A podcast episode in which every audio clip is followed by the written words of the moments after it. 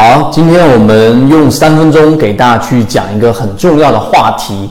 就是在交易过程当中经常遇到的创新高。最近我们的自选鱼池里面的一心堂，以及我们所说的金牌橱柜，还有我们的金鱼报啊自选鱼池等等，出现了很高概率的持续性的创新高。这再一次的用我们圈子的这样的一个实力，或者说用我们的方法。告诉给大家，只要在股票市场当中，你的注意力不仅仅是在个股标的上，而是在学习方法，而在学习模型的前提之下，那么最后你一定能够大概率的捕捉到好的标的。那当然，我们想要去捕捉到好的标的，自然就是希望自己能够买的好的个股标的能够不断的创新高。但很多时候，我们对于创新高并不理解，以导致于我们的模型会非常的混乱。这也是为什么我们在圈子当中一直在给大家讲，分类是一个很重要的关键词。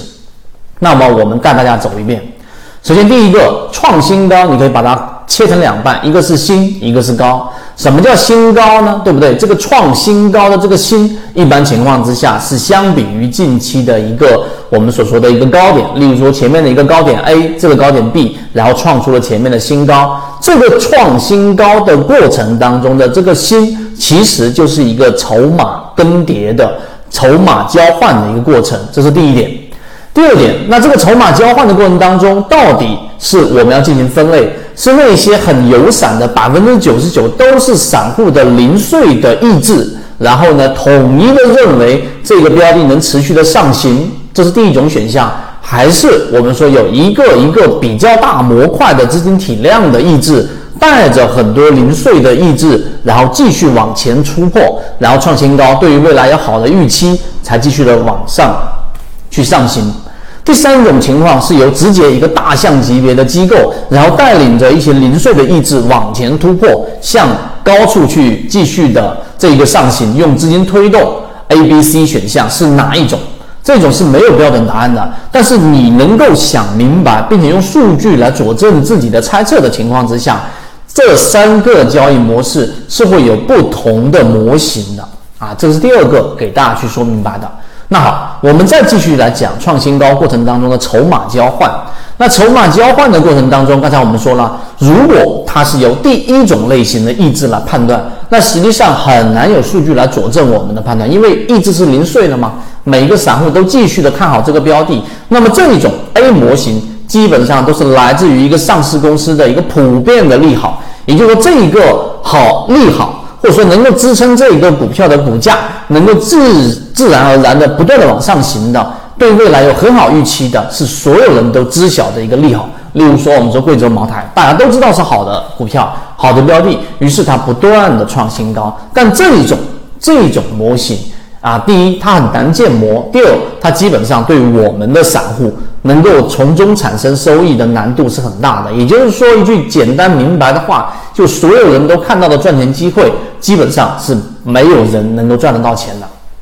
这是第一种模型。好，第二种模型是由一整块一整块的意志，然后呢稍微比较大的，例如说游资或者是一些中型机构带着零碎一直往前冲。那么这种创新高的话呢，那么意味着什么？意味着这一种资金它要往前冲，必须要有我们说的两个考量。第一个考量就是成本的考量，它的成本是不是放得足够低，这是必须的，这个能够决定它后面能不能够全身而退。第二个就是大家突破新高之后有没有承接盘，就它能不能够顺利的离场，这是两个它要考虑的因素。那么这是第二种模型，第三种模型我们就暂时不说。因此你比较下来，我们圈子为什么要教大家去用散户割肉这个模型的原因，其实就基于它考量当中的这两个因素。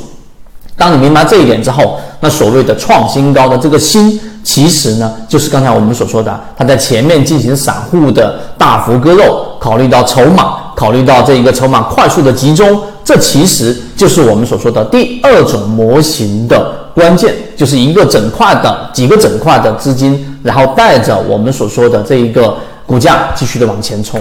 所以你明白这个之后，一心堂为什么创新高，金牌橱柜为什么创新高，这个模型的成功率就基于这一点。所以我们简单的带着大家走了第一第一个创新高的新，就代表着我们所说的它为什么能够大概率的突破新高。其实你明白这一点之后，只要你能够学会我们所在交易航线当中的择期缠论的第一类型和第二类型买点的布局，其实你就可以拿时间换空间了。好，我们下一个视频会给大家讲创新高的高到底是怎么样去理解。其实我们圈子讲这些内容，就是我们说交易的一个本质。当你明白了这个人性的本质之后，实际上才去设计自己的交易模式和交易模型，而不是一上来就是要学习交易模型。希望今天我们三分钟对你来说有所帮助。想要获取更多完整版的视频，找管理员老师获取就可了。好，各位再见，和你一起终身进化。